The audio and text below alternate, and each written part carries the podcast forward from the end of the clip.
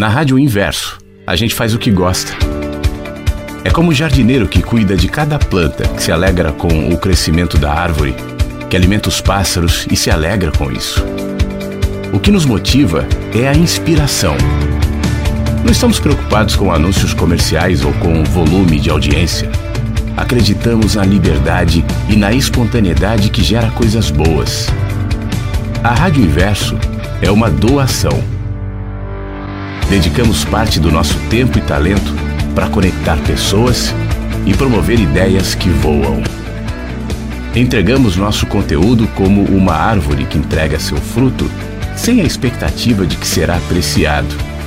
A árvore só dá frutos porque é árvore. O resto é apenas consequência. Não aceitamos enquadramento. Não somos uma rádio de espiritualidade nem de motivação nem de cultura, nem de músicas, mas permitimos que tudo seja linguagem. Nossa linguagem expressa parte do que somos e o resto, silenciosamente, permeia os conteúdos e toca cada um dos que nos ouve. É um prazer ter você aqui no nosso jardim. Fique à vontade entre nós. Essa é a Rádio Inverso, porque a vida tem muitos sentidos. No ar. no ar. Mensagens que chegam pela manhã. Com Flávio Sequeira. Rádio Inverso. A vida tem muitos sentidos. E não é que você apareceu no fim de semana também, no sábado? Eu tava contando com isso. Que bom. Bom dia. 25 de março de 2023. Tudo bem? Seja bem-vindo a Mensagens que chegam pela manhã. No ar. Agora. Pela radioinverso.com. Aliás, eu quero logo na abertura Mandar um abraço para todo mundo que está ouvindo hoje, especialmente fora do Brasil. Muita gente conectada em outros lugares, além do Brasil, óbvio. Um beijo para você que está em qualquer lugar do Brasil, que acompanha sempre, isso é muito bom. É, mas especificamente hoje, quando eu abri o painelzinho aqui, eu fiquei feliz. Tem gente do Japão, Estados Unidos, Alemanha e Bélgica agora ouvindo mensagens que chegam pela manhã. Além, obviamente, das pessoas que estão aqui nas regiões Sul, Sudeste, Norte, Nordeste, Centro-Oeste, enfim, centro né, do país, em todos os lugares onde você agora ouve mensagens que chegam pela manhã. Onde é que você está agora? Geograficamente mesmo. E onde é que você está agora existencialmente? que parte da sua vida você está vivendo. Ontem, quando eu abri o programa, eu não sei se você estava aqui, se estava ouvindo, mas eu falava sobre a nossa vida parecida com quebra-cabeça, né? A gente vai montando as pecinhas do quebra-cabeça sem a menor eh, ideia naquele momento que uma pecinha se conectará à outra. Quando você vê todas as pecinhas embaralhadas, é uma imagem aqui, outra ali, talvez duas imagens se assemelhem e você comece a identificar que ali vai juntar um, um castelo, uma casa, um cavalo, enfim. Mas outras pecinhas parecem de outro quebra-cabeça, tanto do formato quanto a imagem, uma loucura. E eu acho que quando a gente chega aqui no, na vida, né, a gente nasce, é quase como se pecinhas embaralhadas fossem colocadas diante do nosso caminho e a gente vai, ao, ao longo da vida, desenvolvendo a habilidade de juntá-las para que tenha sentido. E depois que você junta e olha a distância, fez sentido. Essa pecinha, aquelas pecinhas, fez sentido, construiu uma imagem, um cenário. As peças sem sentido agora têm um sentido. Os sentidos da vida, as pecinhas diferentes. E uma delas chama hoje, chama sábado, chama 25 de março. E que a gente possa conectá-las para que hoje faça sentido. Hoje, a sua vida não precisa fazer sentido. O que precisa fazer sentido é o seu dia, é o seu momento. Esse momento aqui, ó, tem que fazer sentido. E se esse momento fizer sentido pra gente, essa abertura, por exemplo, tem que fazer sentido para que você continue aqui e na próxima intervenção, logo depois da primeira música, eu vou ler Fernando Pessoa hoje, faça sentido também. A gente vai entrar no livro do Desassossego já já, falando sobre liberdade. E a gente segue conversando. Faz todo sentido para mim receber a sua mensagem, seu áudio, o seu texto, a sua participação no sábado, que sempre é um pouco mais relaxada, né? Porque no sábado a gente geralmente tem outros compromissos, o dia é um pouco mais tranquilo, menos gente trabalha. Então, se você puder mandar sua mensagem, vou ficar feliz. Vou falar devagar aqui o WhatsApp, tá bom? 51, que é o código 992 461960. 519 92461960. O que você tem a dizer, eu tenho a ouvir. Fala que eu te escuto. Mas fique à vontade mesmo. Vamos trocar, vamos interagir, vamos conversar nesse encontro pelo rádio que está começando agora. 51992461960. E claro, as músicas também fazem parte da nossa caminhada aqui no Mensagens que Chegam pela Manhã. She Will Be Loved é a primeira de hoje, no nosso encontro pelo rádio. some trouble with herself. He was always there to help her. She always belonged to someone else. I drove for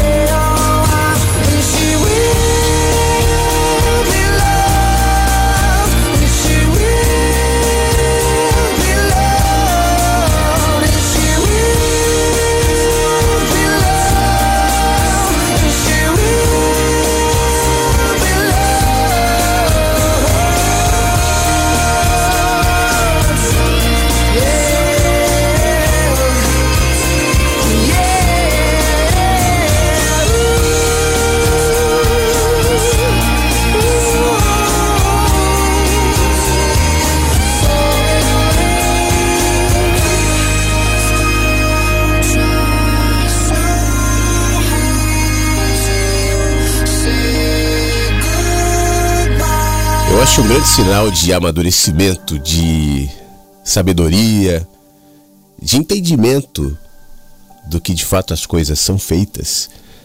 É quando a gente desenvolve essa habilidade de estar no agora e nesse momento encontrar sentido. Como eu falava agora há pouco no nosso na abertura aqui do nosso mensagens, o sentido de agora.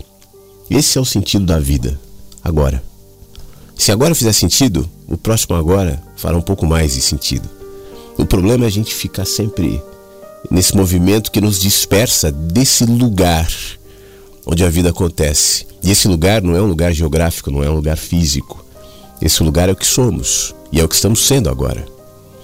Então, esse nosso agora é composto de uma série de fragmentos, de experiências, de microexperiências que vão construindo esse sentido. Por exemplo, você consegue visualizar uma tarde demorada de verão? Você consegue, não? Calor, uma tarde boa.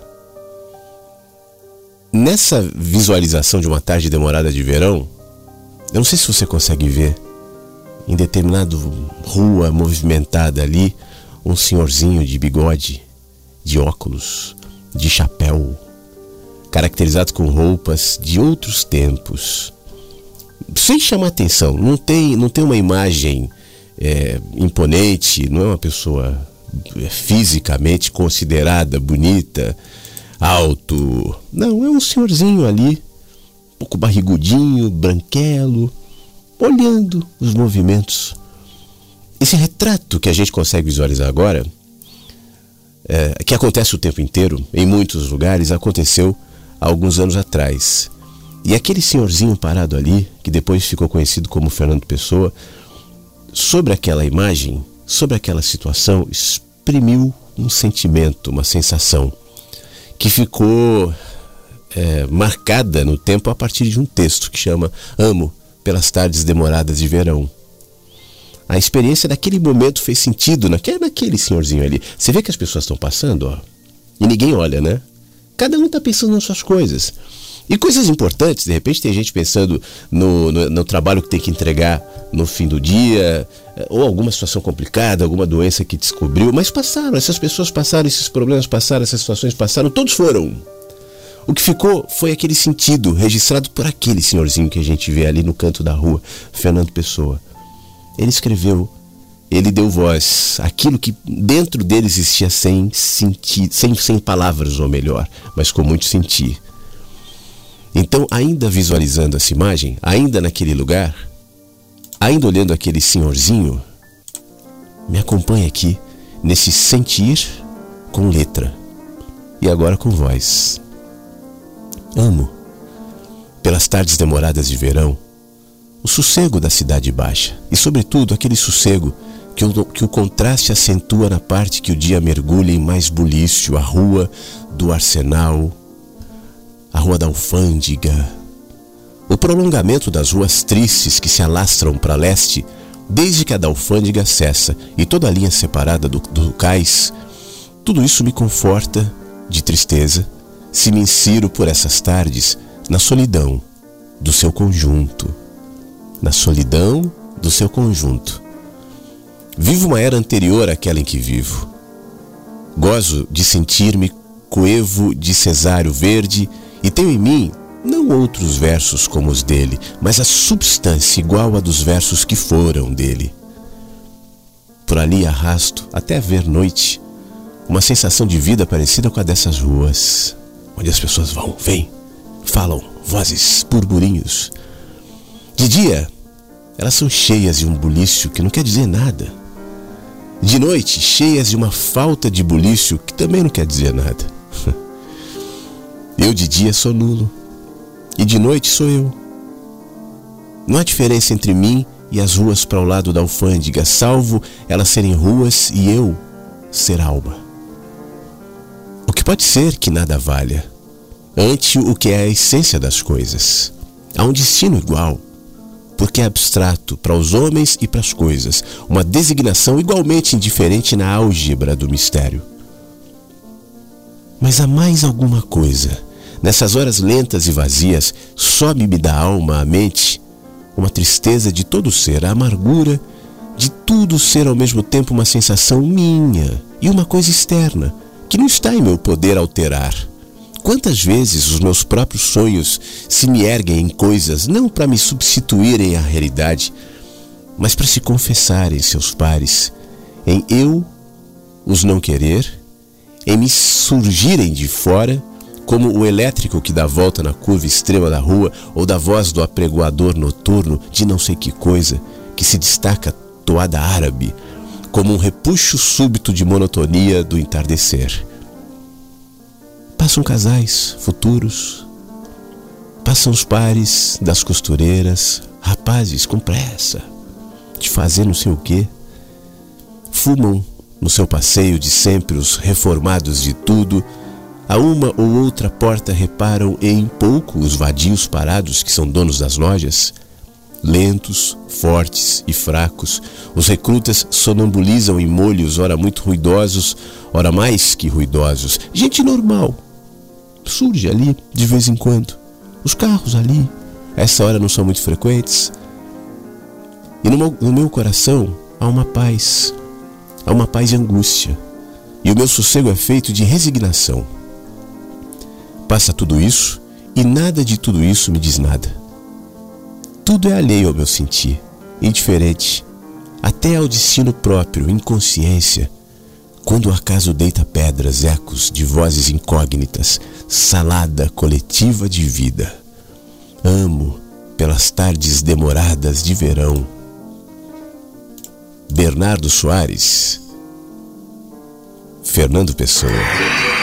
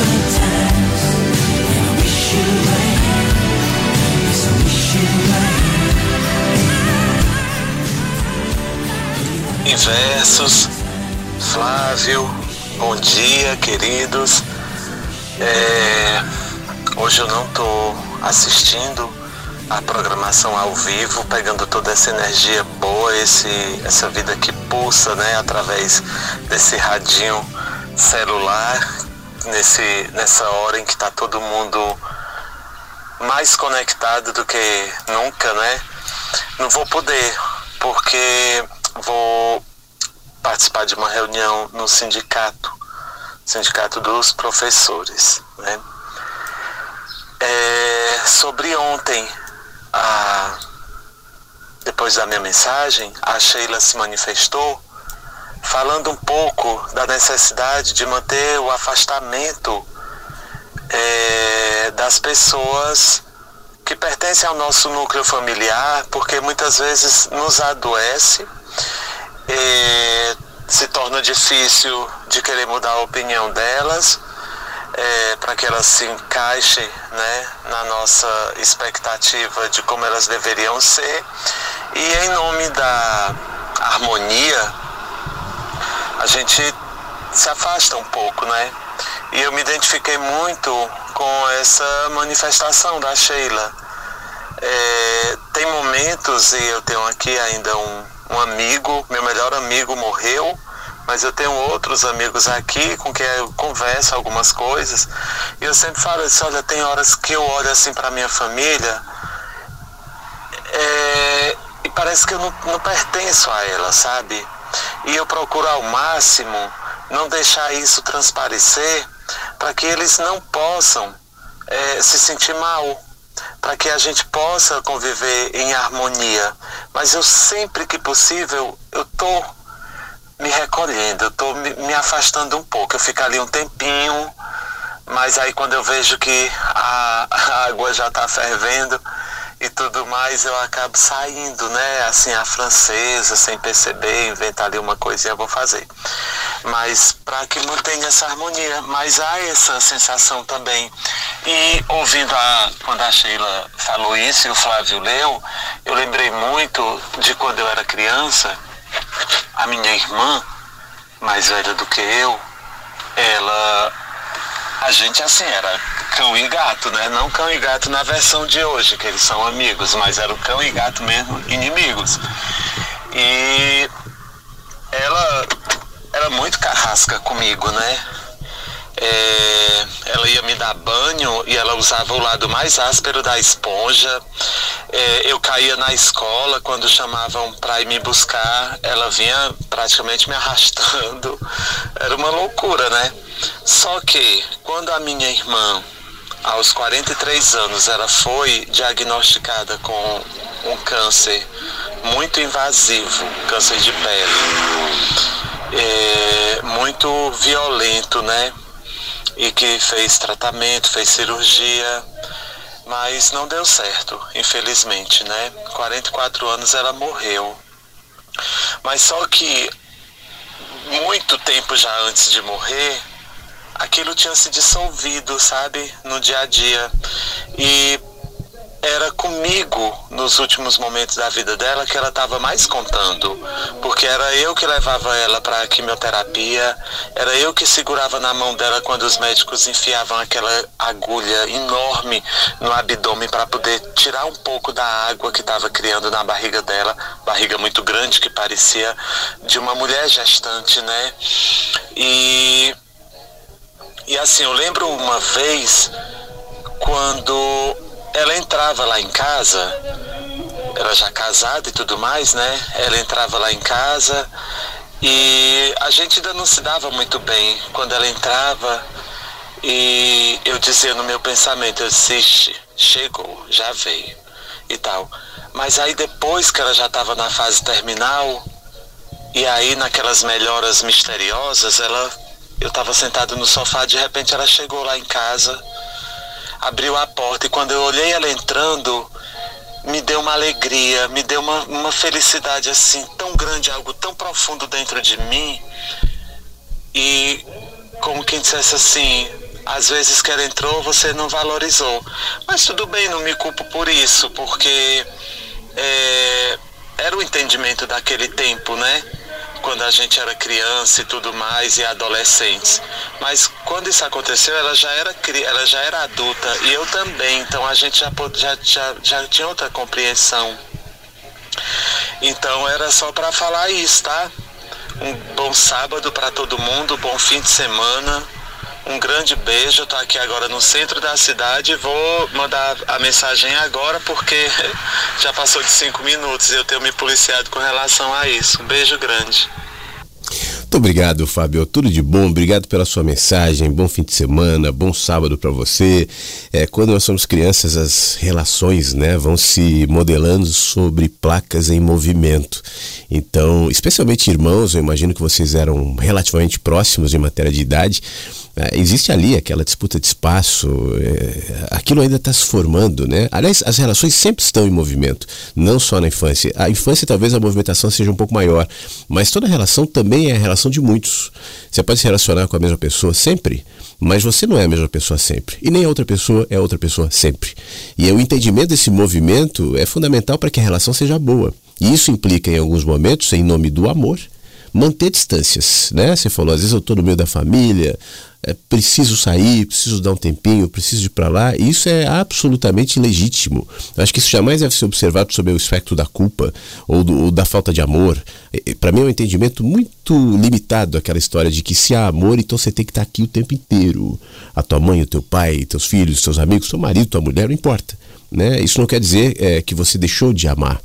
É, é, é, necessário que tenha muita sintonia, muito prazer, para que a relação seja o tempo inteiro é, prazerosa, conectada ali. Mas isso não quer dizer que não há momentos de lar, de espaço, de, de, de caminhadas solitárias. Eu acho que isso é absurdamente genuíno. Né? E, e eu, eu, especialmente ontem a gente estava falando dessa relação de pais e mães e filhos. Né? Às vezes os pais vão se tornando mais velhos, não entendem que os filhos vão ter as suas vidas, os seus gostos, os seus prazeres, os seus valores, e às vezes esses valores são diferentes daqueles que tinha quando eram crianças. E cabe um e outro entender, sabe? Respeitar, é, incluindo essa distanciazinha, esse, esse, essa separaçãozinha que muitas vezes é necessário. Então isso é, um, é uma resposta da sabedoria também. Fábio, tudo de bom muito obrigado por você estar aqui e mais uma vez, ainda que né, isso não está ao vivo, está na reunião ali do sindicato, dos professores tal, mas lembrou da rádio, mandou o recado. Aliás, aproveito para estimular quem está me ouvindo até depois no Spotify e tal. Manda também, né, mesmo que não seja na hora, mesmo que não seja ao vivo, é uma chance legal da gente ouvir a voz, da gente compartilhar ideias, da gente conversar. Um abração, Fábio. Bom sábado para você. Bom dia, Flávio. Bom dia, Inversos. Feliz sábado, hein? Você comentou aí que sábado é mais tranquilo. Para alguns, né? Para mim é mais corrido, né? Mas estamos aí escutando rádio, né? E queria só agradecer mesmo, porque dessa forma que existe a rádio, né? Nessa forma humana, né? Sem compromisso e ao mesmo tempo com uma, um preenchimento muito grande, né? Salada do coletivo da sociedade. Hein? Estamos aí. Fiquem todos bem. É o Anderson por São Carlos. Muito obrigado, meu amigo Anderson. A rádio é feita de muitas vozes, de muitos olhares, e muitos contextos. No começo do programa, nós fomos lá para Portugal, né, em outros tempos, e caminhamos com Fernando Pessoa, olhando o movimento nas ruas, na Rua da Várzea, na Cidade Baixa, vendo os carros, as pessoas passarem. Aí depois a gente passeia pelo mundo do Fábio, né, que lembra da irmã dele, que já se foi, que lembra desse amigo querido dele, que ele sempre fala que também já se foi, é, e comenta dos amigos e da família. E aí nós fomos lá para o Nordeste e estivemos ali um tempinho. Depois a gente pula para São Carlos, onde o, o, Anderson tem os seus compromissos. Sábado é o dia um pouco mais movimentado, pequenos recortes, pequenas frestas que a gente vai abrindo aqui para enxergar outras realidades. Aliás, eu comecei o programa falando sobre pessoas que estão no exterior também. Então são pequenos recortes, pequenos olhares que vão sendo inseridos nessa malha humana aqui, pelo menos essa é a proposta do Mensagens que Chegam pela Manhã. Quero agradecer também o, o, a Luciana Silva, que mandou uma mensagem dizendo mais um aniversário aqui, já são cinco anos nessa companhia. A música que eu quero pedir tocou no programa de ontem, Certas Coisas, do Lulu Santos. Poxa, Luciana, muito obrigado. Aliás, eu não entendi. Cinco anos aqui na rádio é aniversário? Eu, eu não entendi muito bem. É seu aniversário? Depois me explica melhor, tá? Sobre a música, eu vou tocar daqui a pouco tá bom? Mas muito obrigado e de qualquer maneira, independentemente de que aniversário seja, parabéns, né? E, e obrigado por compartilhar esse dia com a gente aqui. A Ivanel sempre tá nos ouvindo, tá no Rio, sempre manda um beijo, um feliz fim de semana a todo mundo e, e sempre marca presença aqui no Mensagens que Chegam pela Manhã. Coisa boa. Nina também, ouvindo essa música do Bidis, eu voltei na minha adolescência, senti o quanto eu era feliz e a minha vida era mais leve, sem tantos compromissos e tantas cobranças. Nina, retoma isso. É, talvez se você pudesse retomar sua adolescência, você não ia pensar o que você pensa hoje olhando da vida adulta. Tem até um texto do Fernando Pessoa que fala um pouco sobre isso. Um pouquinho antes do programa começar, naqueles recortezinhos que vão entrando na programação, entrou esse trecho do livro do Desassossego sobre, falando em outras palavras, né? Sobre os nossos olhares para determinadas épocas das nossas vidas, especialmente as mais distantes, a adolescência, a infância tal, são uma perspectiva diferente, com a ilusão de que aquele era um tempo dourado e, obviamente, que tinha muita coisa boa. Mas o ideal na sabedoria é que você descubra que hoje também é um dia bom. Claro, tem compromissos, claro que tem dificuldades, claro que tem desafios, claro que tem ônus, sim. Mas sempre teve, né? Na adolescência se diz, mas eu podia contar com os meus pais, as coisas eram mais leves. Mas talvez naquele momento não era assim que você enxergava. Você não via a hora de crescer e de viver as suas próprias experiências. E o problema, muitas vezes na gente, é que a gente nunca está satisfeito onde estamos por mais que onde nós estamos não, não é o melhor lugar, ou tenha problemas, ou melhor, ou tenha dificuldades, mas que você tenha a oportunidade de construir esse lugar num lugar de paz. E o lugar onde você está é o lugar onde você é. Não estou falando geograficamente, é o lugar que você é e nem cronologicamente. Você é a somatória de Ninas, a Nina da infância, da adolescência né, e de todas as outras fases que você foi vivendo. Essa é a Nina. Então, tente se pacificar o lugar onde você está, sem a necessidade de ir a partir, por exemplo, de uma música. Você pode lembrar de uma coisa, enfim, ficar feliz com aquela memória, ter saudade disso, daquilo, isso é ótimo.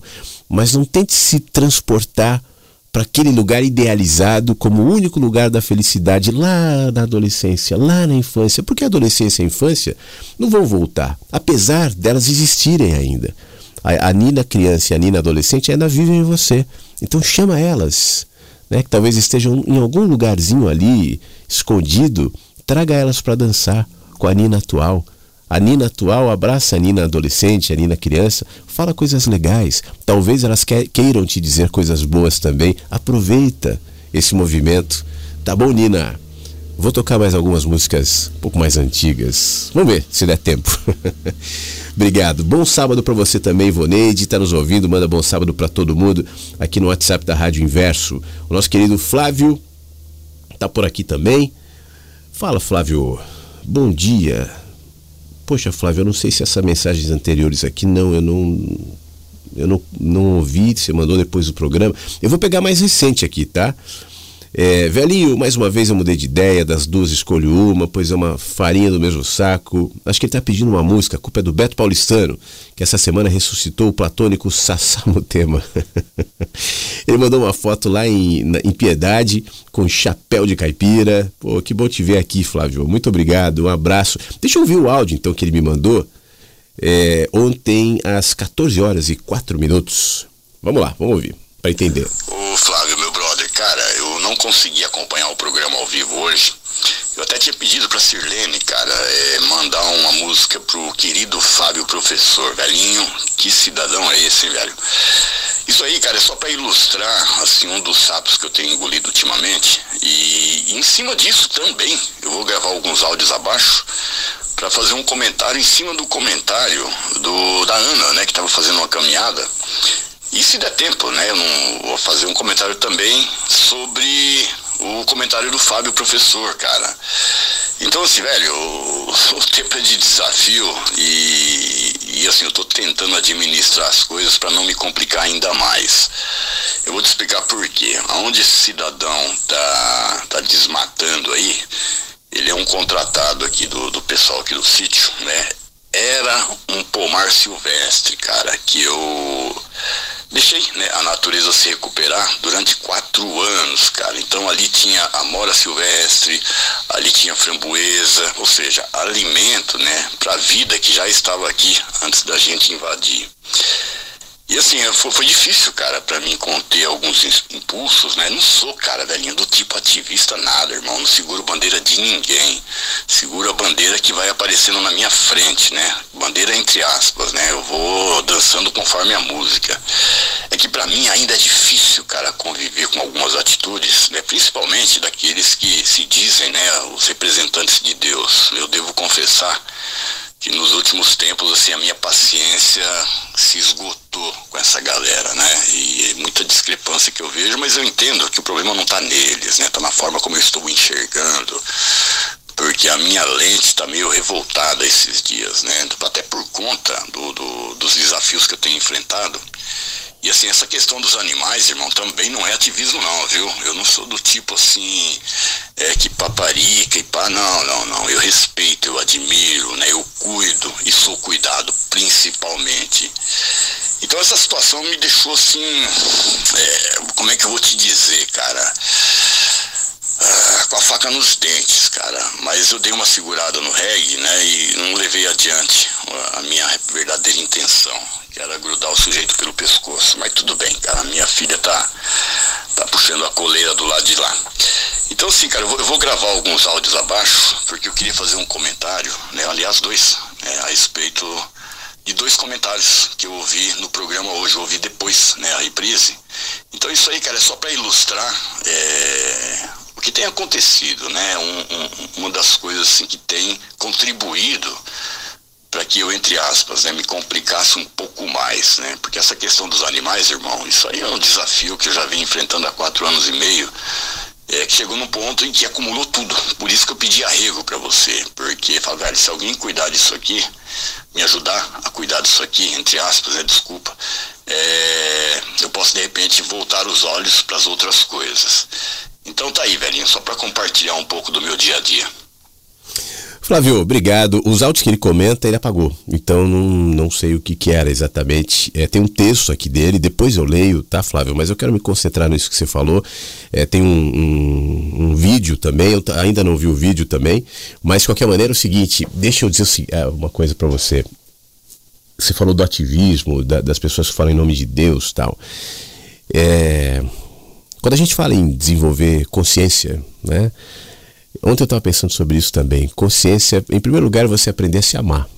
Isso é consciência. Né? Não é amar o mundo, amar as pessoas, amar, amar, amar, amar esquecer de mim. Isso inclui aquilo que eu falei para Nina agora há pouco, em relação às nininhas, né? Que ela foi na infância, na adolescência, sabendo que ela está aí, amar-se sempre. Desenvolver isso, né? desenvolver essa habilidade de se amar, de se enxergar. Quando isso vai acontecendo, esse amor vai se expandindo e você passa a entender que você é, uma, é um componente de algo maior do que o teu ego, do que o Flávio. Né? Você faz parte da natureza, e a natureza faz parte do planeta, e o planeta faz parte do cosmos, e o cosmos faz parte sei lá do que. e tudo está integrado, e tudo está falando, e tudo está dizendo a mesma coisa, ainda que em linguagens diferentes. Tem uma. Ontem eu também estava pensando sobre isso. Eu acredito demais, assim, existe uma sabedoria universal, cósmica, que não pode ser traduzida em letra, que não pode ser traduzida numa ideia, numa religião, numa crença, numa palavra, numa teoria. E a gente vai abrindo pequenas frestas para entender um pouco dessa linguagem de sabedoria universal que está em todos os lugares, inclusive em nós mesmos. Então, a religião, a ciência, as nossas linguagens, né? São pequenas tentativas de expressar aquilo que é maior do que elas. Mas quando a gente consegue uma fresta genuína, né, verdadeira, a fim de fato de enxergar, então a gente tem ali uma, uma demonstração disso que é maior do que a fresta e que está presente de maneira silenciosa em todos os lugares. O abrir-se para isso, o sintonizar-se com esse som, provoca dentro de você uma música. E essa música se conecta com as músicas que se tocam em todos os lugares a música da noite, a música do grilo, a música do dia, a música da árvore, a música do rio, a música da natureza. E o sentido dessa música é a harmonia, não o contrário, não desarmonia.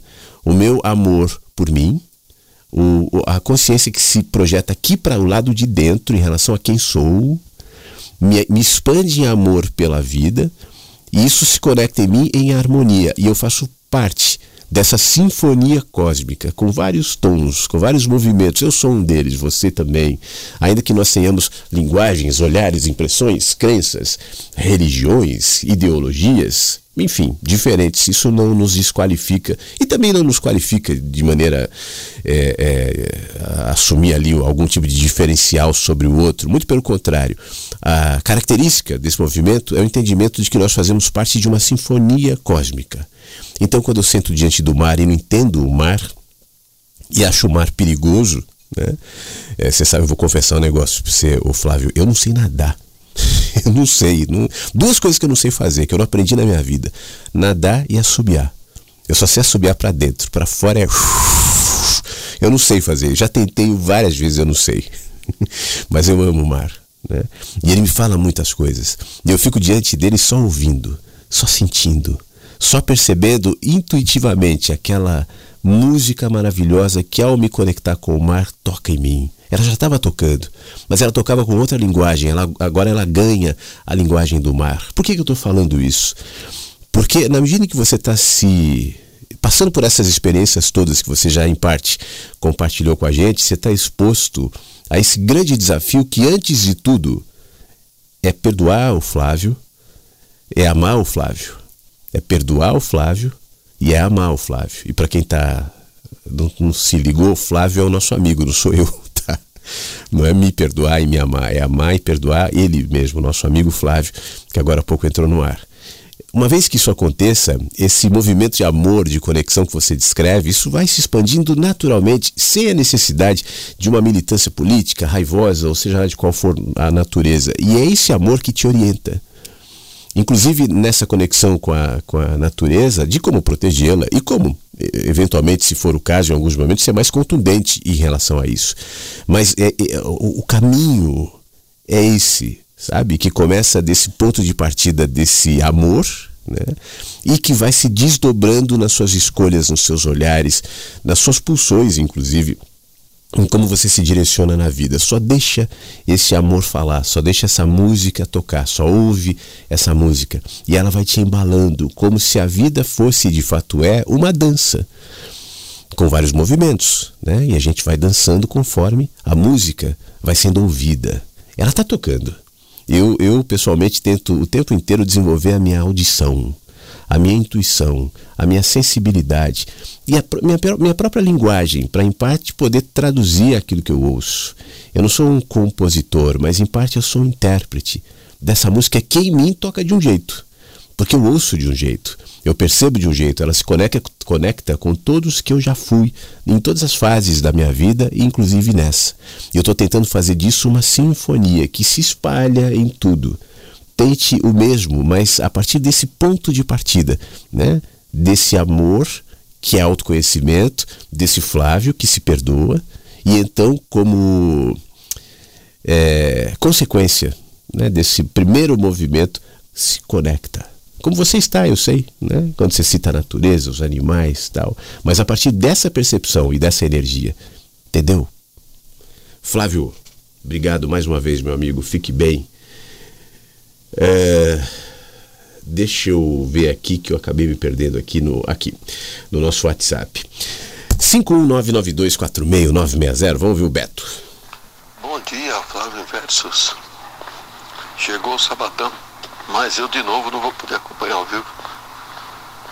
É mais nos sábados do mês que vem que eu folgo sábado. Aí eu, a minha escala é assim, um mês eu folgo sábado, no outro domingo, no outro é sábado, é sábado. Um mês é domingo, outro mês é sábado. É o. É a escala, né? A gente trabalha por escala. Não temos dia nem hora para trabalhar. E, Flávio, onde eu estava voltando, na última viagem, aí eu. Eu vi uma coisa. Presta atenção no uma coisa que ninguém da mínima falou é aquele negócio que você fala, né? As coisas bonitas só precisam perceber, elas estão à nossa volta o tempo todo, né? E realmente, cara, eu, eu tô percebendo isso aí, tô começando a, a absorver essa, essa percepção que podemos chamar de um, um tipo de sabedoria, né? Presta atenção nas coisas simples, porque é ali onde a gente, onde a gente percebe o que é a vida, né? Nos, nos, nos pormenores da vida. E aí eu vi uns passarinhos voando perto de um edifício onde tem uma arinha assim, que tinha uma área verde, mas eles destruíram para fazer os edifícios. Mas mesmo assim ficou um tipo de área verde replantada dos edifícios, aqueles jardins dos, dos, dos prédios. Não é que nem a área que tinha, mas os passarinhos gostam. E tinha uns que faziam uns voos parecendo aquelas manobras de caça de guerra. Outros voavam. Eu falei, o que, que eles querem? Será que eles só estão te divertindo? Provando alguma coisa um para o outro? Será se vai ter algum combate e eles estão treinando para combater no ar contra os inimigos? Isso aí não. Com certeza que isso parece que é mais o ser humano que faz isso. Aí eu pensei, eu aqui nesse trânsito, nesse calor aqui, quem é mais livre?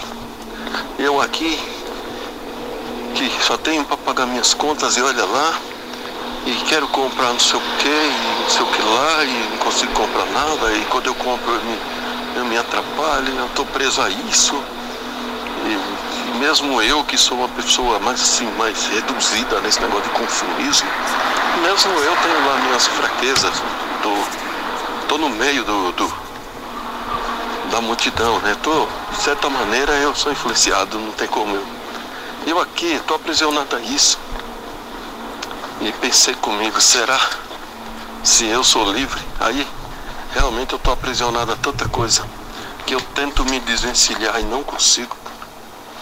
Só não vou nem não vou nem entrar em detalhe nesse detalhe, mas só vou deixar que são basicamente as mesmas coisas dos outros. Um dia você falou num programa, um programa de 2017, quando você repetia bastante os programas, aí a partir das, do, do começo, do, acho que da, depois do meio de 2022 você começou a passar o programa ao vivo, mas antes era repetido. Aí você mudou, né? Você começou a fazer o programa ao vivo, antes você tinha parado a mensagem lá do rádio, aí você começou a fazer vídeo, live e desistiu porque você falou que não era sua que era mais o rádio. Aí fica acompanhando o rádio, né?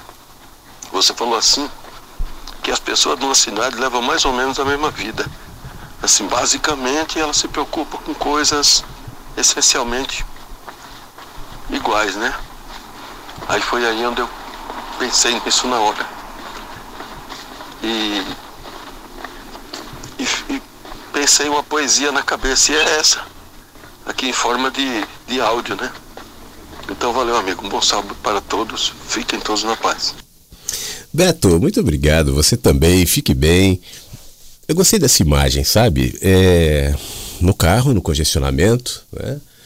E quando você falou assim, eu pensei nas, nas contas, eu pensei nas dificuldades, eu pensei que às vezes eu, eu, apesar de não ser um cara consumista, às vezes me enrolo pagando as coisas, porque é difícil, né?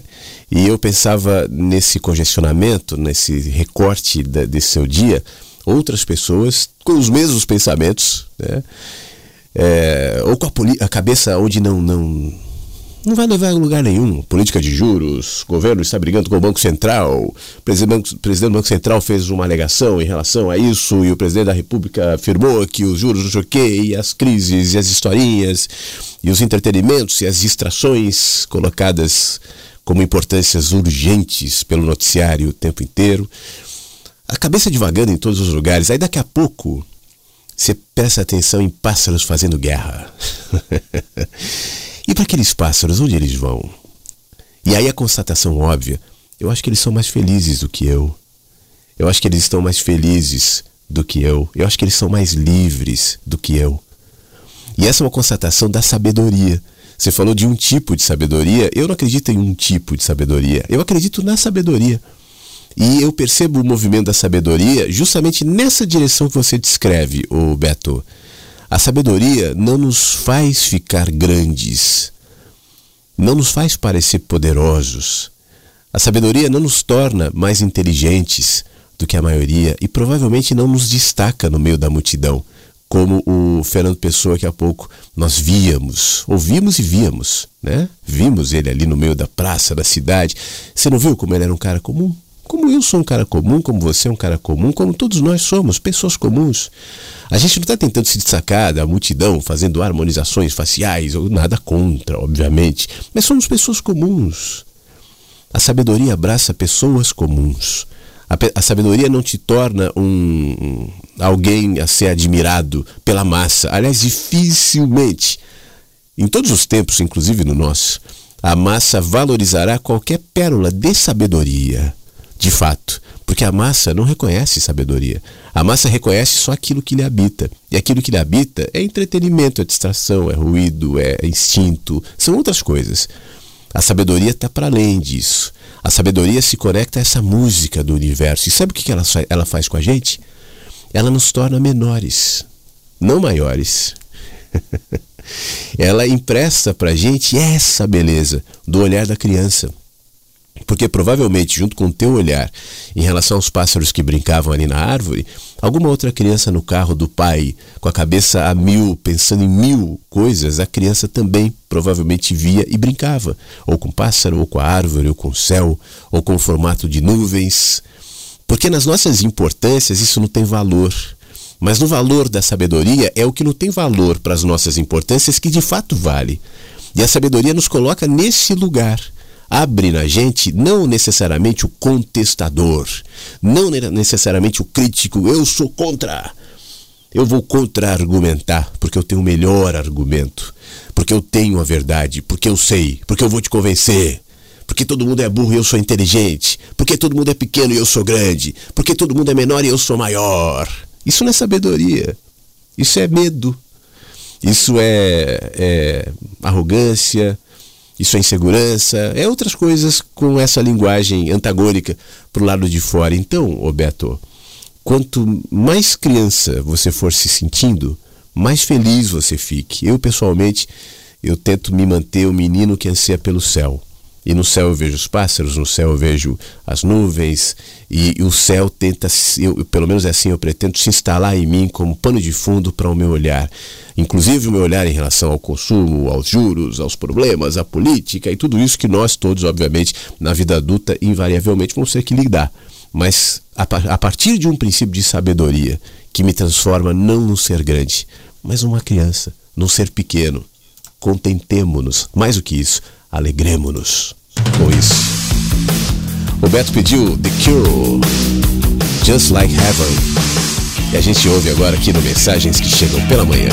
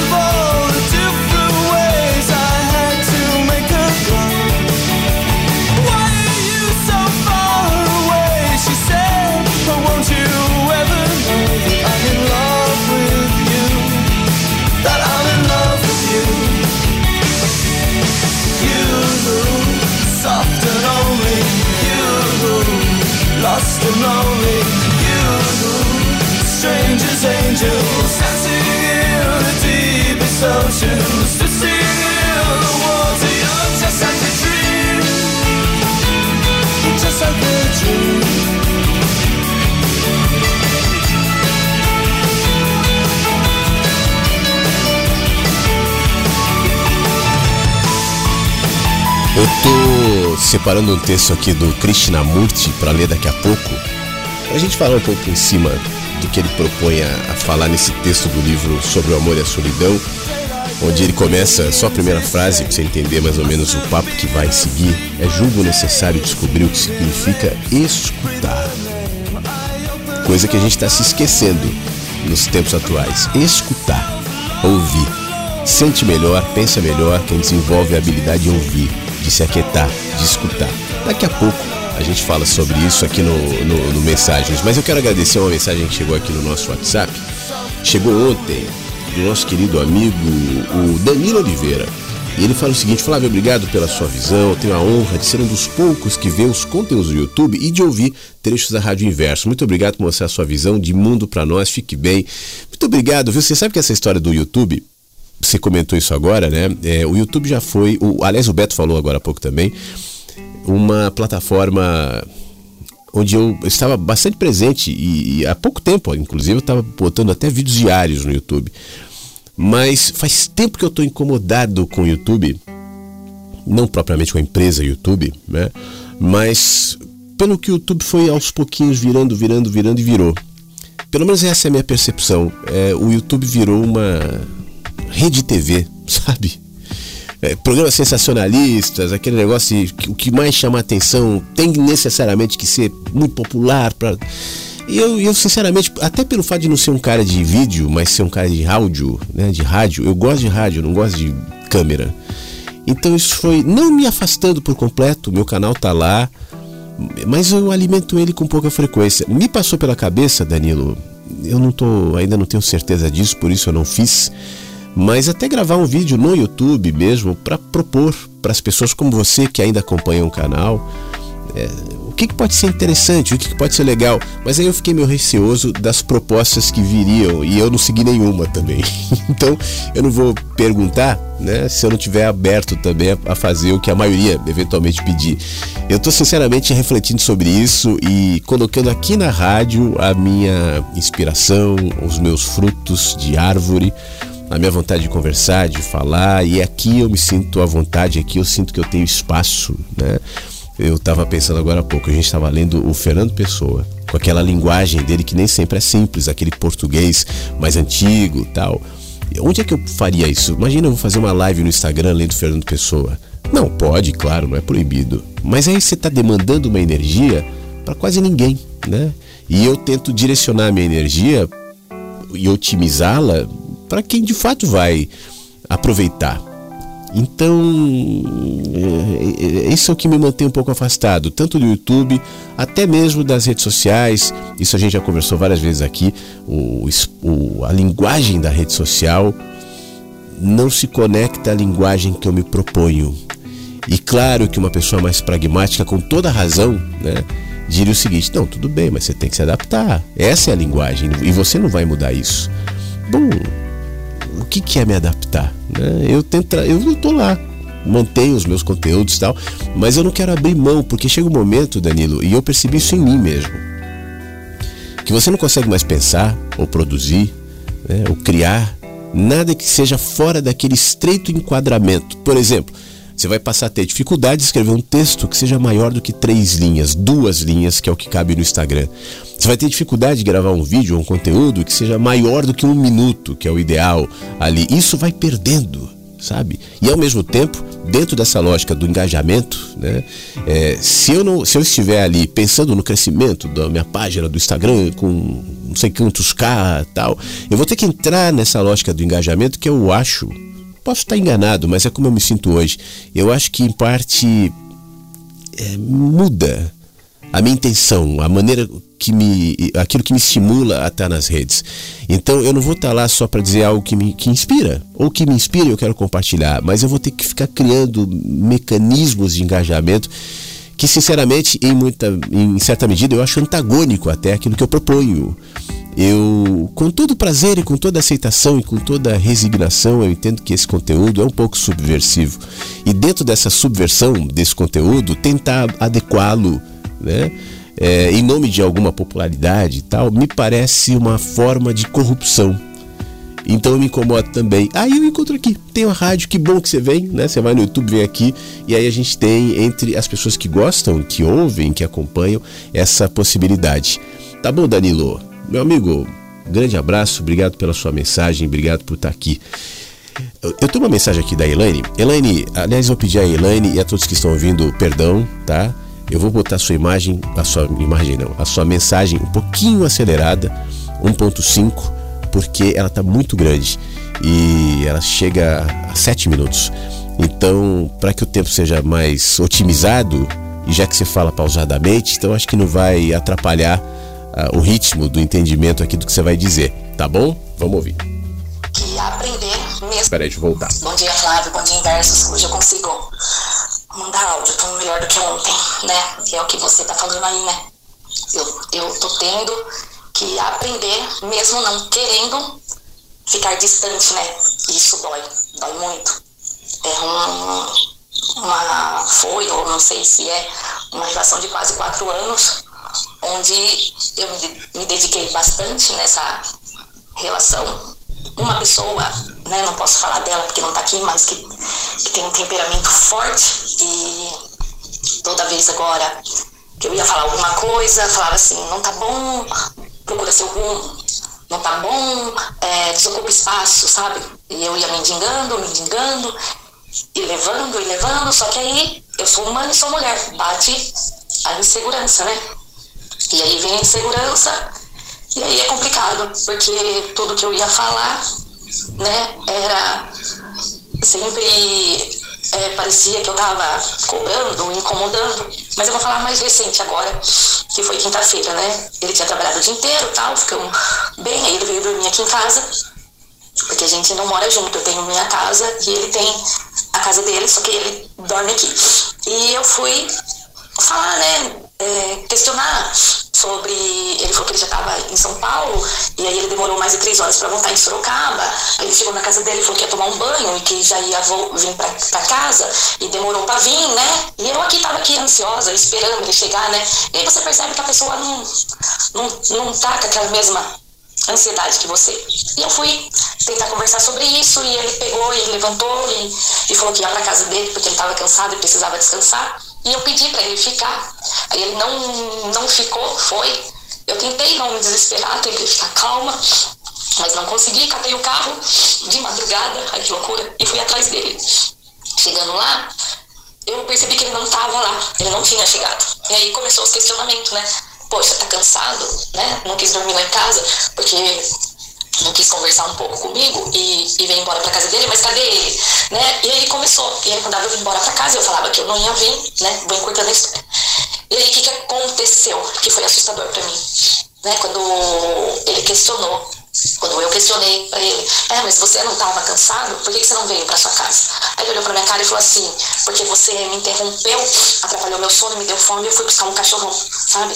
Mas já fazia tempinho que eu tava lá, né? E e aí eu, eu olhei com aquela cara de desconfiança. E foi quando ele catou o cachorrão e arremessou sobre mim, sabe? Ele tava no carro dele, eu tava no meu carro. E ele arremessou sobre mim.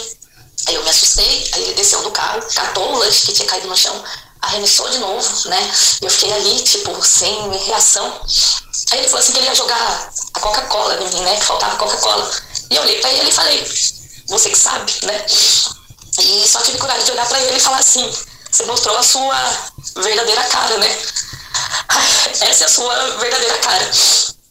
E aí eu, eu vim embora pra minha casa, né? Ele me seguiu, eu consegui escapar dele, vim embora pra minha casa. E foi assim que terminou a relação. Só que eu tô destruída, porque eu acho que terminou uma relação por coisas banais, coisas que era só conversar, entendeu? Se entender, né? Mas ele já vinha dando vestígio faz tempo já que não aguentava mais, que tava com o saco cheio e que lá vinha eu de novo.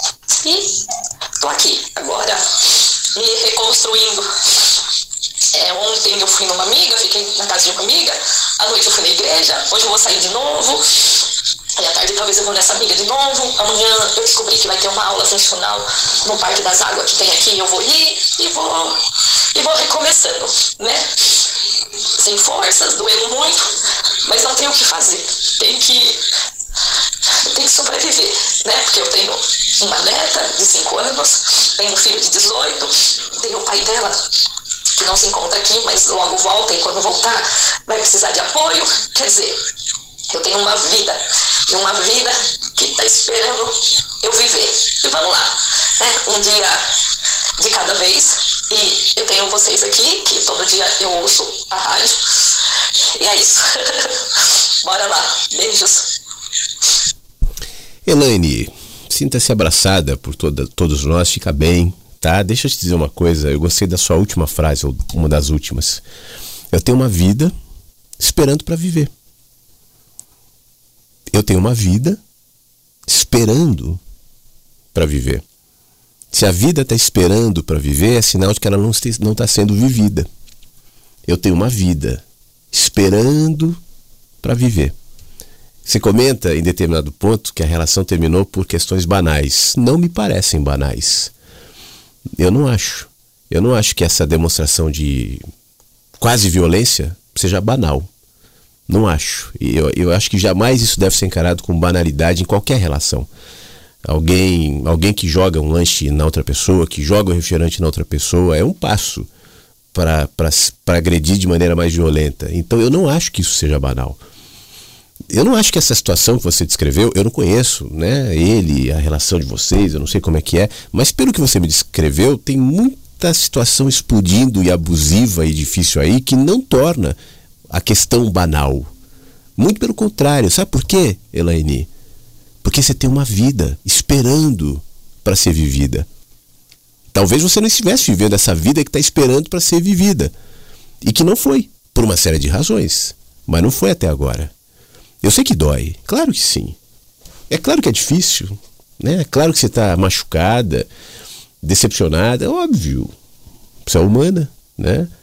Mas você tem uma vida esperando para ser vivida. E não se trata só dos seus filhos, da sua neta, do, do pai da, dos seus filhos. Se trata de você. Porque não são eles que têm uma vida para ser vivida por você. É você que tem uma vida esperando para ser vivida. O que houve agora foi só abertura de porta. Às vezes a abertura de porta, a porta está tão encravada ali, está tão colada, está tão sedimentada, Tá escuro, tá mofado, tá ruim, mas a porta tá blindada. Daqui a pouco, por alguma razão, essa porta explode. E quando a porta explode, assusta, machuca, né, dá medo. Mas aí você olha para fora, em relação ao ambiente onde você estava, e vê que lá fora tem uma vida esperando para ser vivida. É só isso. Então só vive. Você falou da sua amiga, você falou da atividade no parque, você falou da rádio, você falou da igreja, você falou dos seus. Então faz. É isso. Seja você. Aproveita esse momento agora, Elaine. Não para ficar remoendo o que, que foi, mas ele estava, ele não estava, ele disse, ele não disse, mas foi banal, mas quem sabe? E se a gente conversar de novo? Porque não me parece que conversa seja, nesse caso, algo indicado. Né? Acho que isso aí já foi um, pelo pouco que você descreveu, uma coletânea de abusos, de sufocamentos, de tristezas de ambas as partes. Não, não acho que não dá para enxergar isso unilateralmente. Enfim, a porta rompeu. A porta rompeu. Agora você escolhe. Ou você se mantém aí dentro, lamentando, chorando, porque poderia ter sido diferente, porque o que, que ele falou, porque. Pode ser, é uma escolha, mas eu acho que nisso vai te pedir de realizar a segunda opção viver uma vida esperando para ser vivida. Talvez fosse isso que estivesse faltando, a porta ser rompida. Agora só vive, só vive. Por que, Elaine? Ter uma vida esperando para ser vivida. Tá bom? Fique bem. Bom dia, Flávio. Bom dia, amigos. Passei aqui para desejar um bom dia para todo mundo, agradecer por esse jardim lindo cheio de poesia, cheio de gente se expressando. Dei muita risada agora com, com o comentário do Flávio. Eu tô segurando o Rex aqui. Eu achei, achei bacana. É, tava ouvindo o Beto falar.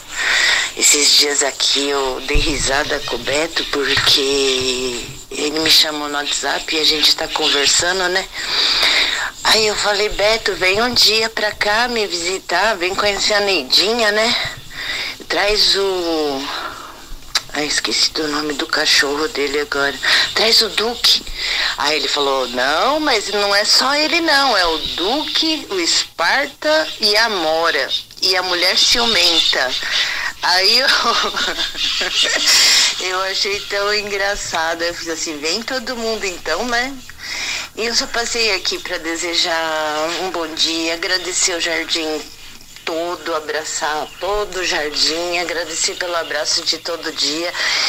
E Flávio, lá no clube, você falou uma coisa interessante uh, do um olhar do Rubem Alves que fala sobre a liberdade. E eu nunca havia pensado sobre essa perspectiva, né?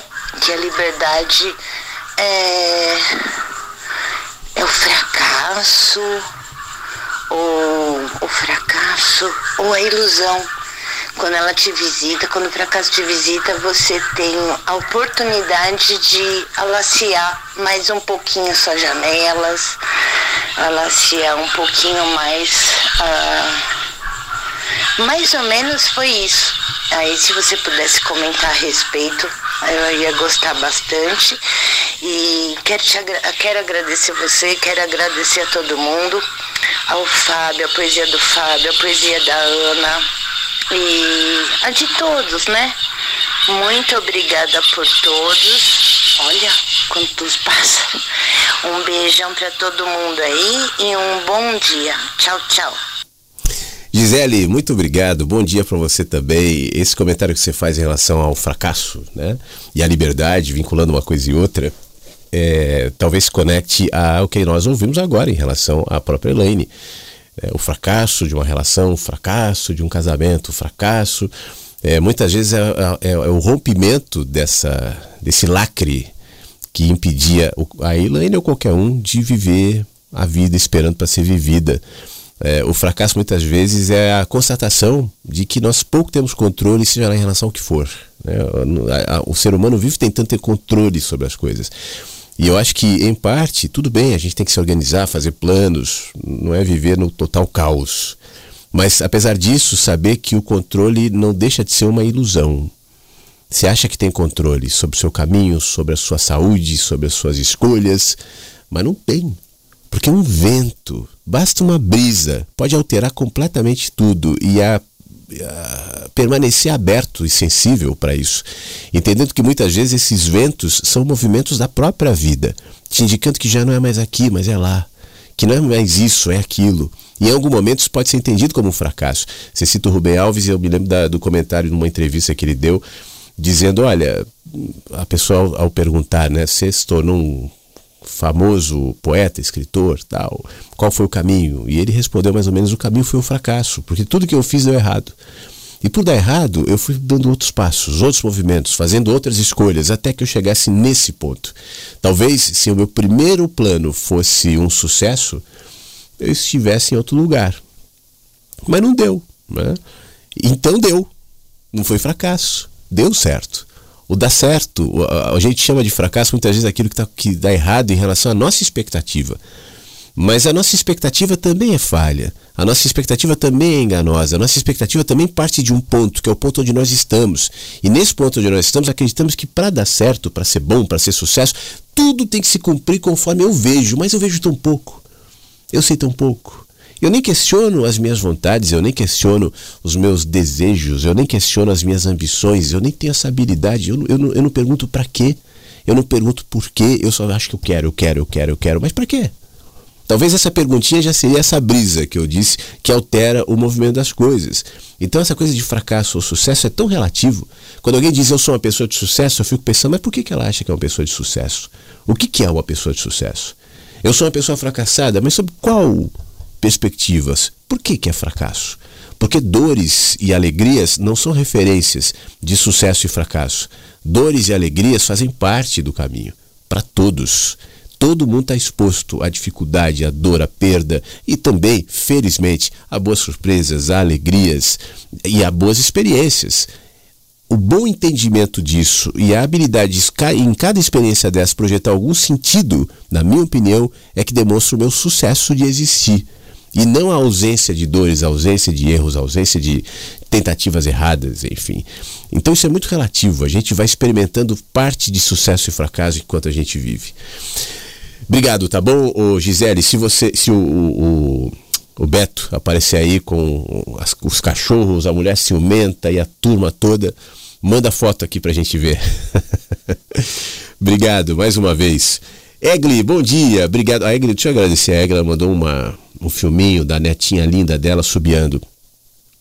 É, como como é, esperança de que eu aprenda. Mas olha, hum, acho que eu não vou aprender, viu? Deixa eu tentar, peraí. Ó, não consigo.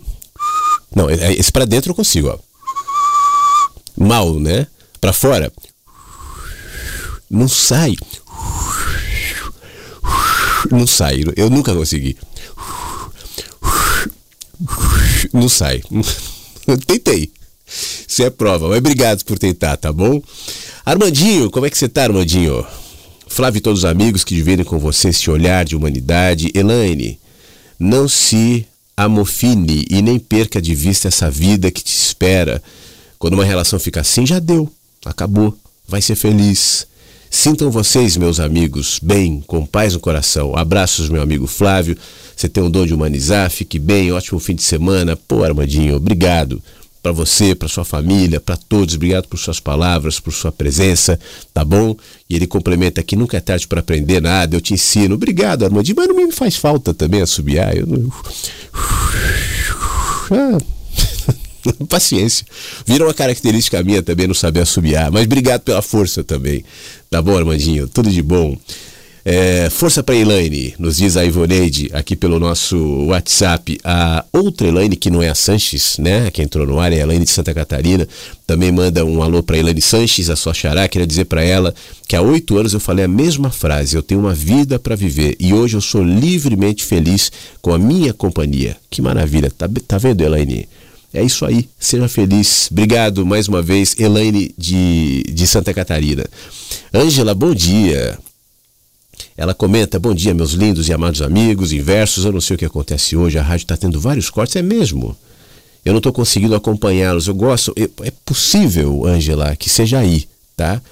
Porque até agora ninguém fez esse comentário e eu não percebi nada aqui. Então é provável que a internet aí de onde você está esteja instável. Mas ela complementa dizendo: ouvirei na íntegra mais tarde, com certeza. Amo todos vocês e a cada manhã me sinto mais firme para dizer o quanto eu sou privilegiado em tê-los na mente e no coração. Amei os seus áudios, Ana. Fábio, meu lindo, que haja sempre muita luz nos seus caminhos. Abraço mega carinhoso a cada inverso e mais um excelente final de semana para todos nós. Muito obrigado, Ângela. Bom fim de semana para você também. E tomara que depois você consiga ouvir o programa inteiro, que o seu dia seja muito bom e que você fique feliz. Tá? É... Nosso amigo do Canadá, Rafael, nos mandou um áudio aqui. Vamos ouvir. Bom dia, Flávio. Tudo bem? Só para compartilhar um pouquinho do nosso dia aqui. É, hoje é aniversário de oito anos do meu filho, então nós estamos festejando. Já fizemos um cafezinho da manhã e levamos na cama para ele, demos alguns presentinhos, uma cartinha que ele abriu e gostou. E agora nós vamos levá-lo para brincar. Vamos sair de casa, levá-lo para brincar um pouco. Como a gente mora fora do país aqui, não tem muitos amigos, não tem família, então nós que temos que dar conta desse aniversário dele, fazer, fazer um que seja um dia agradável, um dia feliz para ele. E já acordou bem animado, ansioso pelo aniversário, oito anos, né? A criança fica contando os dias para fazer aniversário. Mas é isso aí.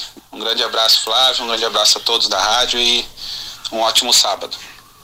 Ô, Rafael, que coisa maravilhosa. Depois me diz o nome do seu filho. Parabéns para ele, parabéns para você, parabéns para sua família toda. Que privilégio poder estar junto do seu filho, cuidando dele, amando, abraçando, né? É, trabalhando para que ele seja um humano sábio, para que ele seja um humano pacificado, para que ele seja um humano equilibrado, para que ele seja um humano nesse mundo de crescentes desumanidades e de progressiva desumanização, nesse mundo de inteligência ou eu coloco entre aspas inteligência cada vez mais presente artificial, né? De um mundo que a gente não sabe como é que vai ser daqui a um ano, quanto mais daqui a 10, quando ele fizer 18. Mas enfim, Daniel é o filho do nosso querido Rafael. Então um beijo pro Daniel, tá bom, Rafael? Obrigado por trazer o aniversário dele aqui nessa manhã, nesse jardim. Que ele fique muito feliz. Aproveitem-se, façam coisas boas, estejam juntos, se abracem, né? Guardem essa memória para sempre, para que ela conte lá na frente, quando o Daniel fizer 10, 15, 20, 40, 50, né? Que ele tenha essa memória mesmo que não seja uma memória é, clara, consciente, mas guardada certamente nele desse amor que ele ganha todos os dias e especialmente no dia de aniversário dele. Parabéns, muito obrigado, tá bom? Músicas que saem de dentro, que cantam na gente. Na sequência, o Krishnamurti.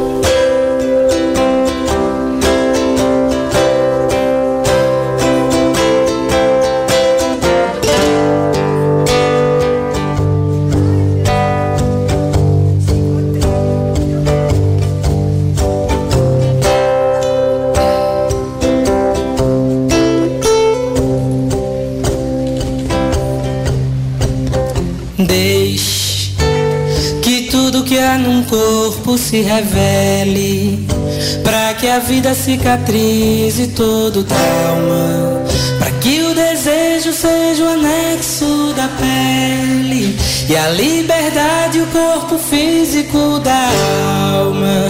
Deixe que a sólida geleira descongele e a sensatez fluidifique o coração.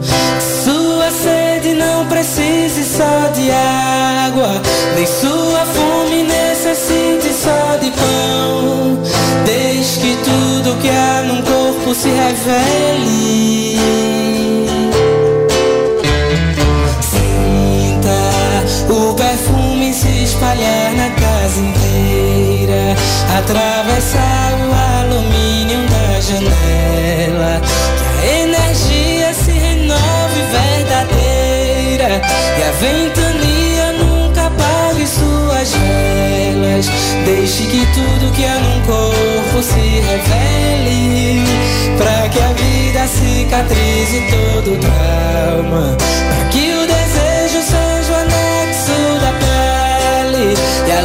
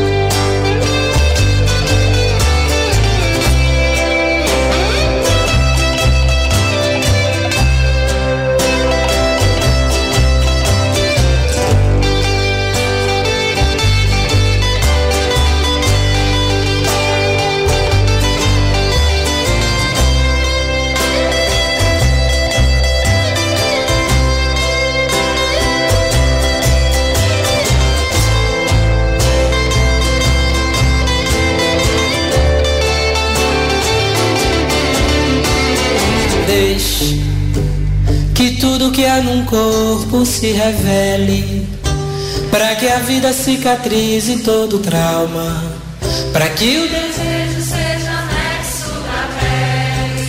E a liberdade corpo físico da alma.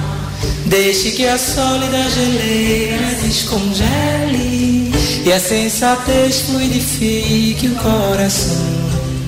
Sua sede não precise só de água, nem sua fome necessite só de Deixe que tudo que há num corpo se revele. Sinta o perfume se espalhar na casa inteira, atravessar o alumínio da janela Que a energia se renove verdadeira e a ventania nunca apague suas velas. Deixe que tudo que há no corpo se revele, para que a vida cicatrize todo trauma, para que o desejo seja o anexo da pele e a liberdade o corpo físico da alma. Deixe que a mão do tempo aos poucos lhe modele. Deixe que a mão do tempo, aos poucos, lhe modele. Deixe que tudo que há no corpo se revele. Deixe que a vida cicatrize todo trauma. Deixe que a mão do tempo aos poucos lhe modele. Para que o desejo seja o anexo da pele Deixe que tudo que há no corpo se revele. e a liberdade o corpo físico da alma. Deixe. No Mensagens, o Krishnamurti. A gente volta já para os recados aqui, para as participações do nosso WhatsApp. Tem mais participações chegando no sábado. A gente estende um pouquinho o nosso encontro, então você pode mandar a sua, mas agora a gente vai por uma conversa que houve em julho de 1973 com o Krishnamurti e foi registrada no livro sobre o amor e a solidão. Eu não vou ler inteira, é, uma, é um texto longo, mas eu vou pegar um recorte aqui para gente incluir no nosso olhar, nos nossos pensamentos nesse sábado. Eu julgo necessário descobrir o que significa escutar. Aliás, você sabe que eu estava falando agora há pouco sobre o meu movimento né, de redes para rádio. É, não só porque eu gosto, eu acho melhor, mas eu acho que no rádio a gente tem uma, um elemento que infelizmente é pouco usado pelo próprio rádio, que é a imaginação. E a imaginação te habilita, te facilita, talvez, a desenvolver o sentido de ouvir, da audição, que é tão fundamental para pensar. O, a, a, a, pressa dos vídeos, os TikTok, Instagram, essas coisas rápidas e pequenininhas, tem o seu lugar para entretenimento e tal. Mas aos poucos vai te desacostumando a se concentrar, a prestar atenção. Como na, na situação do Beto que falou que viu os pássaros ali no meio da multidão na cidade, ou o Fernando Pessoa que descrevia as pessoas caminhando na cidade baixa e na rua da Várzea. Essa habilidade de se conectar. O, a audição também tem a ver com a conexão. Eu me conecto com o ambiente, eu me conecto com o outro, com o lugar, quando eu paro e ouço. E esse parar a ouvir é literal, e esse parar e ouvir é existencial também, é dentro. Eu paro os meus ruídos, eu paro a minha movimentação constante, incessante, ruidosa, angustiada aqui dentro para escutar o que, que o meu interior está falando, para me ouvir. Eu que estou buscando resposta em todos os lugares. Agora eu tenho a oportunidade de ouvir no lugar onde ela está, que é aqui, é aqui dentro, escutar. Então por isso eu me sinto mais à vontade aqui também. Aqui a gente tem essa oportunidade. Mas deixa eu voltar para o texto. Julgo necessário descobrir o que significa escutar. Vamos entrar juntos num assunto que requer sua atenção. Não a atenção intelectual, mas a atenção para ouvir não apenas o que está sendo dito, mas também o que de fato está acontecendo no íntimo de você. Escutar para observar. Observar efetivamente a qualidade da sua mente que está enfrentando esses problemas tão complexos da existência. Não interpretando. Se o fizer, você não vai estar escutando.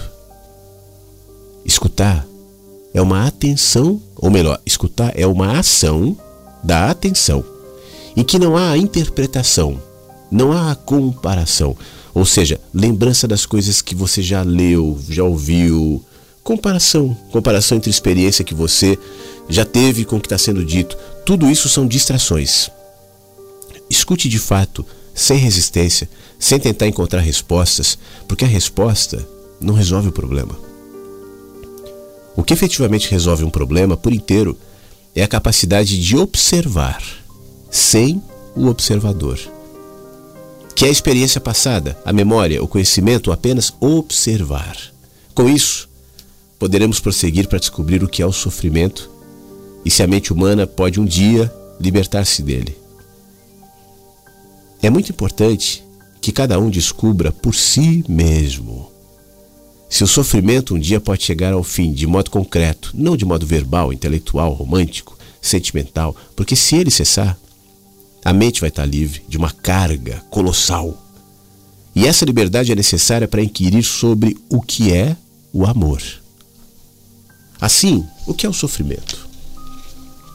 Haverá um fim para ele?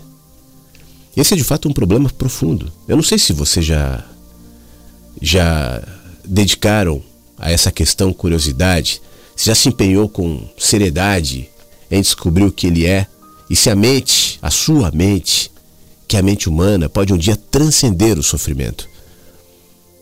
Nós temos de descobrir o que são dor, pesar, sofrimento. Dor é tanto fisiológica como psicológica. Sofrimento, dor no corpo, no organismo e a grande complexidade da dor, do pesar, do sofrimento interior dentro da pele, por assim dizer, a dor psicológica.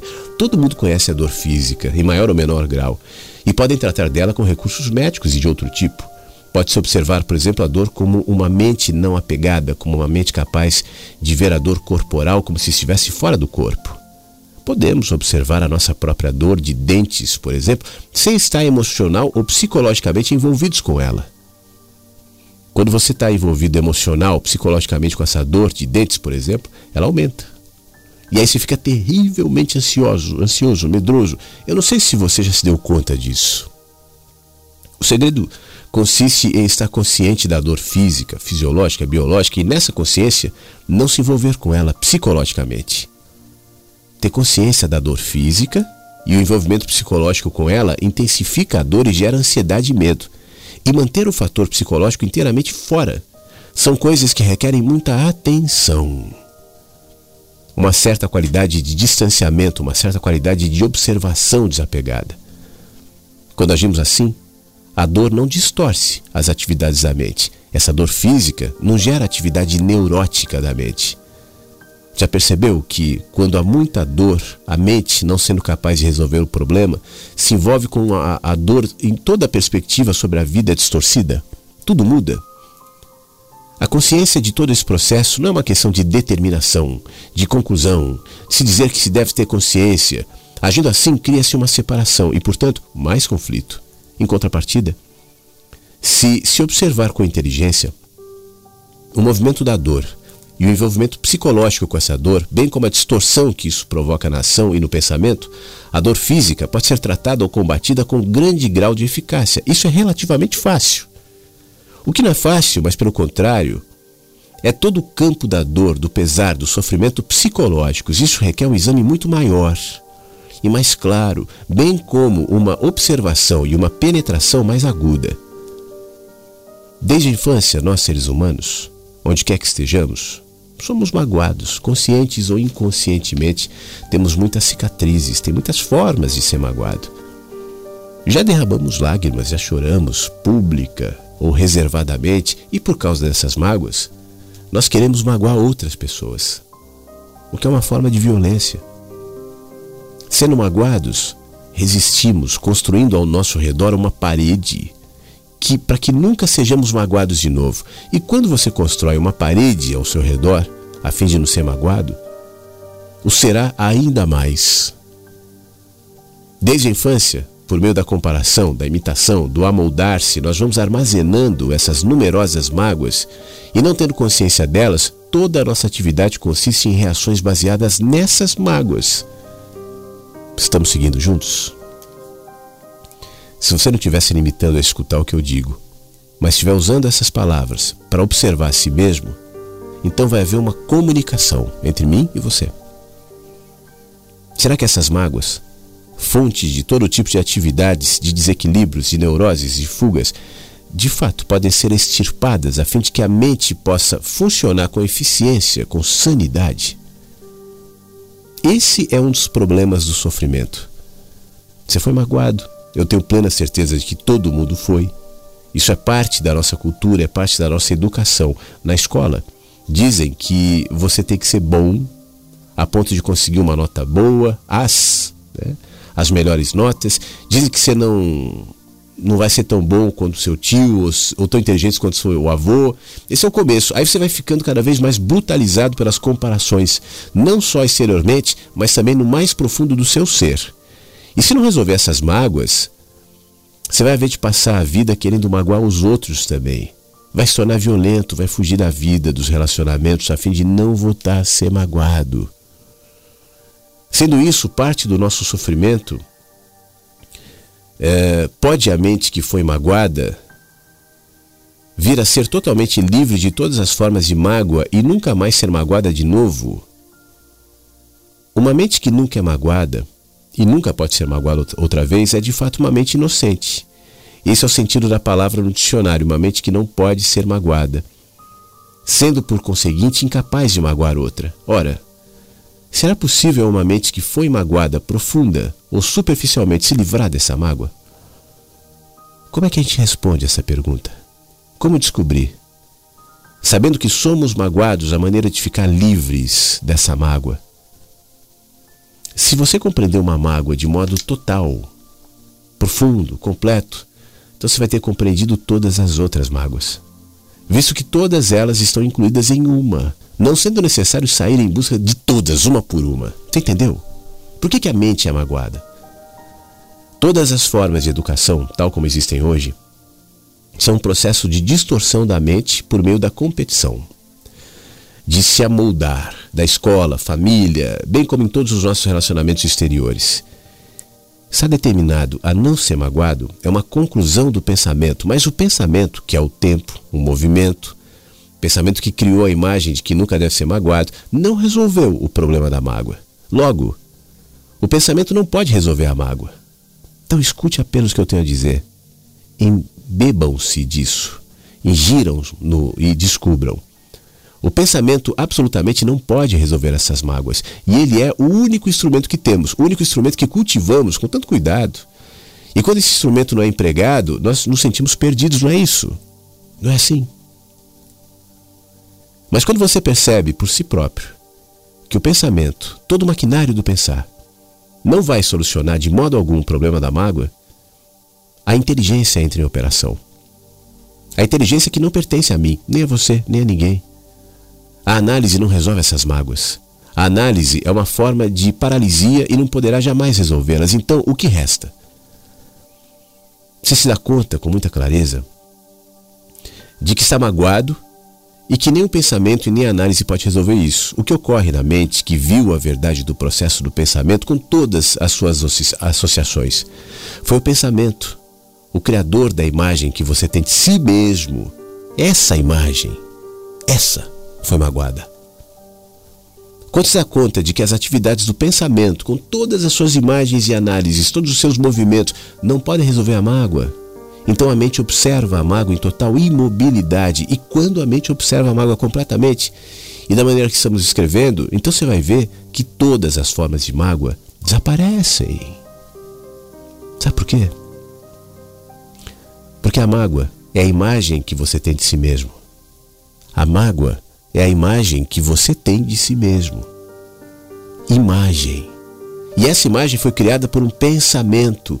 O que é magoado é a imagem. Ela não tem realidade. Essa imagem é uma estrutura verbal, uma imagem linguística, que foi alimentada pelo pensamento. E quando a energia do pensamento não está presente, essa imagem também não está. Logo, não há possibilidade de ser magoado. Você entendeu? Testa. Não amanhã, mas agora. Essa é uma das causas do sofrimento. E há o sofrimento da solidão, de não ser companheiro, de não ter companheiro, ou de se ter um companheiro e perdê-lo. Né, Elaine? Ou da morte de alguém que se julgava amar, que proporcionava satisfação física e psicológica, satisfação sensorial, realização psicológica. Quando essa pessoa se vai, ou quando ela morre ou nos abandona por alguma razão, Todas as ansiedades, todos os medos, ciúme, solidão, desespero, raiva, violência irrompem na gente. Isso é parte da nossa vida. Quando não se pode resolver isso no mundo asiático, por exemplo, diz o seguinte: olha, na próxima vida resolveremos isso. Afinal, tem sempre uma próxima vida e nela saberemos como tratar disso. Fecha aspas. Já no mundo ocidental, a tristeza é investida numa pessoa, numa imagem que vocês veneram. O sofrimento da humanidade investido numa pessoa. Você também escapa por esse meio, mas não resolve o problema. Adiam os, os problemas, transferem para uma imagem numa cruz, numa igreja, mas ele permanece.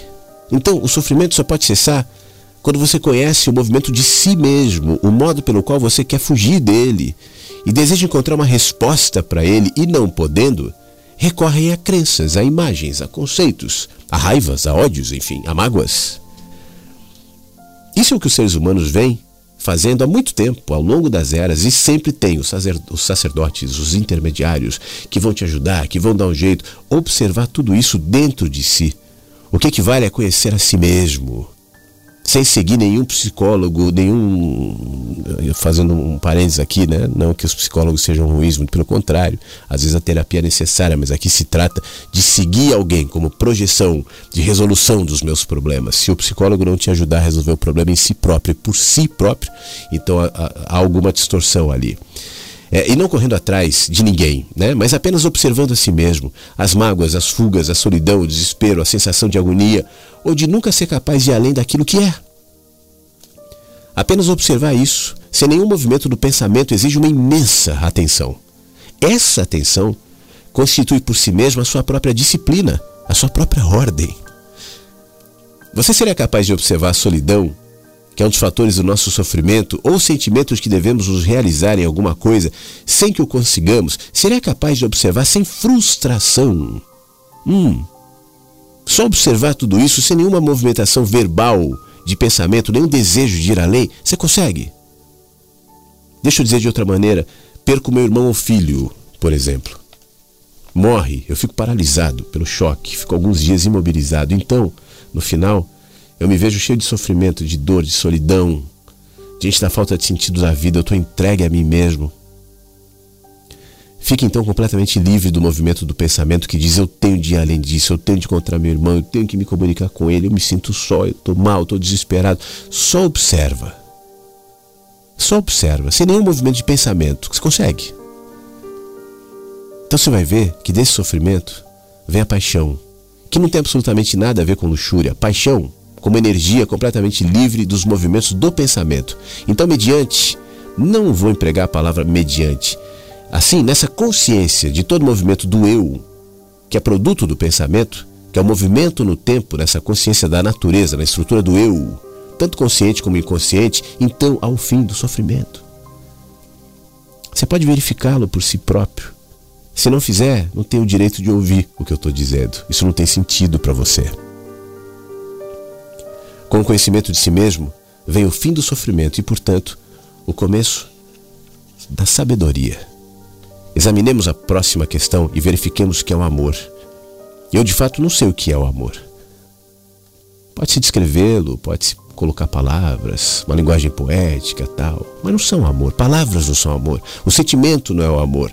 O amor não tem nenhuma relação com emoções, com patriotismo, com ideias. E você vai saber muito bem caso consiga compreendê-lo. Portanto, podemos descartar por completo todas as inscrições verbais, todas as imagens que construímos ao redor dessa palavra patriotismo, Deus, trabalhar pelo país. Você conhece todas essas, essas coisas, né? Também sabemos, quando observamos com cuidado, que o amor não é prazer. Você pode engolir essa pílula? Para a maioria de nós, o amor é prazer sexual. Para a maioria de nós, esse sentido de prazer sexual físico assumiu extraordinária importância no mundo ocidental e agora investe contra a civilização oriental. Quando ele é negado, a tortura, a violência, a brutalidade, extraordinárias cenas emocionais, será que isso é amor? Por exemplo, o prazer do ato sexual e a lembrança dele, ruminar sobre ele, querer repeti-lo, a repetição, a busca do prazer, eis aquilo a que se dá o nome de amor. Tornamos essa palavra bem vulgar, desprovida de sentido. Vai e mate por amor ao seu país. Junte-se a esse grupo porque ele ama a Deus. E aí nós vamos tornando essa palavra uma coisa terrível, brutal. A vida é maior é mais vasta, é mais profunda do que o mero prazer. Mas essa civilização, essa cultura, transformou o prazer na coisa mais dominante e vigorosa da vida. Assim sendo, o que é o amor? Que lugar tem ele no relacionamento humano, entre homem e mulher, inclusive? Consideremos o que é amor no relacionamento humano. Quando se observa o mapa dos seres humanos, homem, mulher, homem, mulher, com, em relação com vizinhos ao Estado, bem como todos os outros fatores envolvidos, que lugar tem isso que se dá o nome de amor no relacionamento humano? Tem ele realmente algum lugar? A vida é relacionamento. A vida é ação no relacionamento. Que lugar ocupa o amor nessa ação? Você está entendendo? Você está aí? Você está me ouvindo? Então façam-no, por favor. É a vida que está falando, não desperdice. Você tem uns poucos anos, não os lance fora. Você está desperdiçando, é triste ver isso acontecer. Assim, que lugar tem o amor no relacionamento? O que é relacionamento? Estar em relação. Significa responder adequada e completamente uns aos outros. O significado da palavra relacionamento é estar em relação. Estar em relação significa estar em conta, contato direto com outro ser humano. Contato direto tanto psicológico como fisiológico. Estaremos em relação uns com os outros. Eu posso ser casado, ter filhos, sexo e todas as outras coisas, mas eu vou estar em relação. E com que eu estou em relação? Em relação com a imagem que construí ao redor de você ou dela. Então, observe isso. Observe de verdade. E ela está em relação comigo de acordo com a imagem que tem de mim, certo? Assim, essas duas imagens têm um relacionamento entre si, e esse relacionamento imaginário recebe o nome de amor. Você vê como a gente se tornou absurda essa coisa toda? Mas é um fato, não se trata de uma descrição pessimista. Construir a imagem dela ao longo dos anos, ou durante dez dias, ou uma semana, ou até um dia. E ela fez a mesma coisa. Você compreende a crueldade, a repulsividade, a brutalidade, a viciosidade dessas imagens construídas por uns em relação aos outros? E o contato entre essas duas imagens é chamado de relacionamento. O contato entre duas imagens. Logo, Sempre há uma batalha entre um homem e uma mulher, um tentando dominar o outro. Quando um deles domina, erige-se a cultura a partir desse domínio, sistema matriarcal ou patriarcal. Você sabe o que acontece? Isso é amor? Se é, então o amor não passa de uma palavra sem sentido. Porque o amor não é prazer, não é ciúme, não é inveja, nem separação entre homem e mulher, com um dominado, dominando o outro, um dirigindo o outro, um possuindo o outro, sendo apegado a outro. Isso com certeza não é amor. É somente uma questão de, conviv... de, de conveniência, ou melhor, e de exploração. E temos aceitado isso com a norma da vida. Quando observarem isso, quando de fato observar, quando tiver total consciência disso, então você vai ver que não vai construir mais imagens. Faça ela ou você o que quiser. Não vai haver construção de uma imagem. E talvez a partir disso desabroche uma extraordinária flor o florescimento dessa coisa chamará amor. Essa flor. E isso de fato acontece. Esse amor nada tem a ver com o meu e nem com o seu. Ele é amor. E quando tiver isso, você nunca vai mandar os seus filhos fazer treinamento militar, ser morto. Você vai criar um tipo diferente de civilização, uma cultura diferente, seres humanos, homem e mulher diferentes.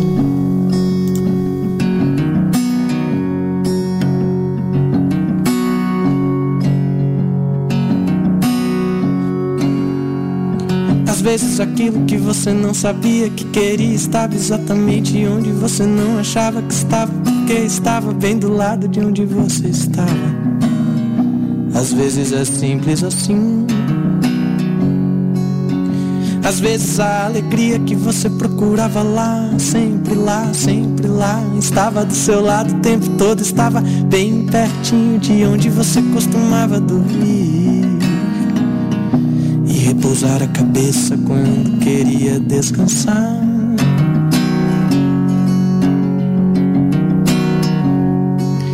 Muitas vezes não está tão longe aquilo que você achou que estava tão longe de conseguir. Muitas vezes não está tão perto aquilo que você temeu ser um deserto imenso.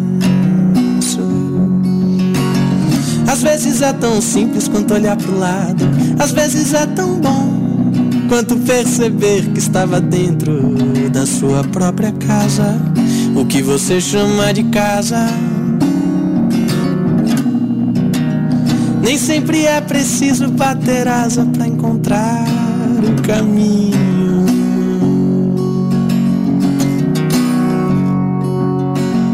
Às vezes aquilo que você achou que não acharia jamais, que você nunca pensou que fosse alcançado por você, já estava nas suas mãos.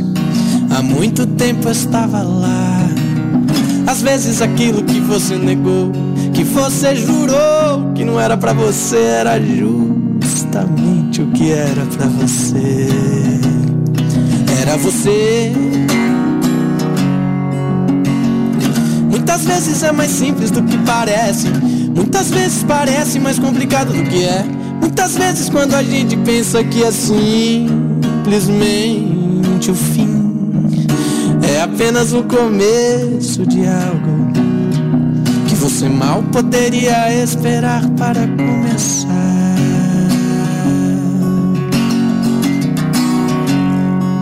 O começo da eternidade mora no fim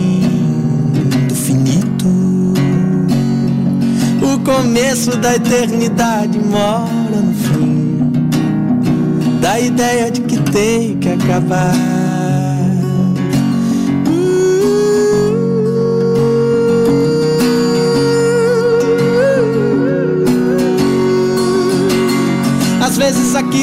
Você achava que não ia ser, que não queria ver, que não podia ter, que não achava possível encontrar, é o que você já é. Às vezes aquilo em que você quer se transformar, que você quer se tornar, que você quer fazer de tudo pra ser, é que você já é. Posso eu me transformar no que já sou? Como posso eu lutar pelo que já venci? Como posso eu me afogar nas águas que eu faço a composição. Muitas vezes tudo que você achou que era é o que você já tem.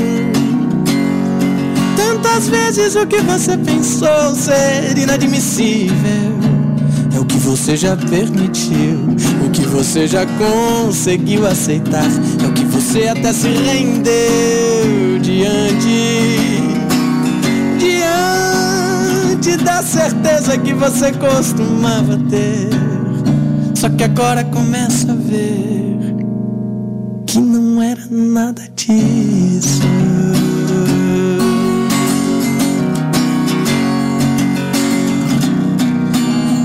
nada além da mudança é, nada além da mudança é. A dança eterna é a mudança. Lembre que nada além da mudança está. Lembre que nada além da mudança permanecerá daqui cem mil, dois mil, dez mil, cem mil, um milhão de anos mudança, os planos, desenhos mudando. É só o que restará você, eu. Tudo que você concebeu, tudo que você já viu, enxerga, sabe, quer, sente, vive. Tudo isso derreterá, se dissipará no mar, na mudança, nas ondas. Renascerá compondo que vive para sempre. Saberá Onde estaremos quando tudo isso escorrer por nossas próprias mãos? Saberá o que pensaremos quando que somos hoje escorrer por nossas próprias mãos?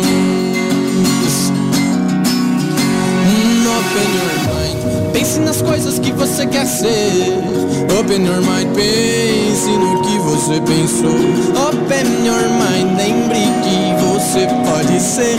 Open your mind, lembre que você pode ser tudo, tudo, tudo, tudo, tudo que quiser. Não há limites pra você. Open your mind, pense nas coisas que você quer ser.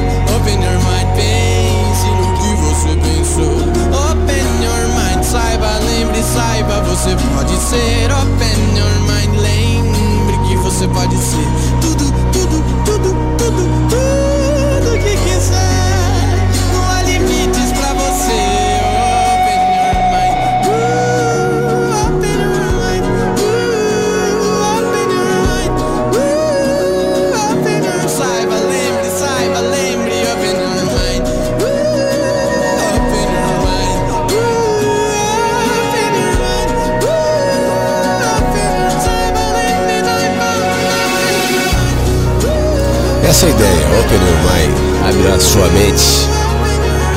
presta atenção. Só isso. É, o que a gente está falando aqui não mora em palavras. A gente só está usando as palavras para expressar aquilo que mora para além delas.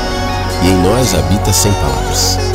Por isso, a, o desenvolvimento dessa audição para dentro, para que você abra sua mente para dentro para voz que não é literal, mas é a mesma que toca na vida e que faz com que aquilo que eu mais cedo comentei aqui não faz com que você se torne grande, poderoso, reconhecido, famoso. Não almeje isso. Não queira ser necessariamente, né? Não, não seja esse o seu objetivo. Eu preciso desse reconhecimento. Não precisa. A vida te reconhece. Isso é muito legal. Reconheça a vida, para que então seja suficiente essa relação, como há pouco falávamos, que não se limita à relação interpessoal, mas sobretudo a relação com a vida. Tomara que nesse encontro que a gente está encerrando aqui, esse movimento tenha acontecido em você, tá bom? Deixa eu pedir desculpa é, para as pessoas que eventualmente mandaram mensagens enquanto eu estava lendo, o Krishnamurti, depois durante a música tal, eu comi bola aqui. É, deixa eu explicar. Esse celular, né, que a gente troca ideias tal, ele tá com a bateria totalmente viciada, ele só funciona ligado na tomada. É, fora da tomada ele dura pouco. E eu tava com ele fora da tomada, eu não percebi que a tomada estava desconectada, então ele foi acabando a bateria e acabou a bateria. Eu estou religando ele aqui, mas ele está com 6%, aí não carrega, não estou conseguindo é, acessar o WhatsApp, pelo menos por enquanto. Eu vou ter que deixar ele desligado um tempo. É, olha lá, já baixou para 5%. eu vou ter que deixar ele desligado um pouco, carregando, para então recuperar essas mensagens. Então, me perdoa, eu não tenho como colocar no ar essas últimas mensagens, mas eventualmente tá, eu coloco no programa de segunda-feira, enfim. Então, oportunidades para isso vão acontecer, tá bom? Mas muito obrigado mais uma vez. Tomara que seu fim de semana seja bom. Daqui a pouquinho esse programa sobe aqui pro site da rádio. Não esquece do Spotify, tá? Os mensagens todos estão lá.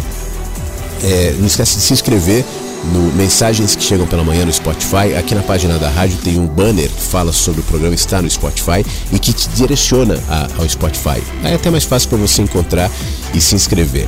Mas é isso. Bom fim de semana, bom sábado. Se cuida. Fique bem, descansa, brinca, sorria, faça coisas simples, faça coisas leves. Tente encontrar o sentido de agora e tá bom demais. E na segunda-feira a gente se fala de novo às 8 da manhã.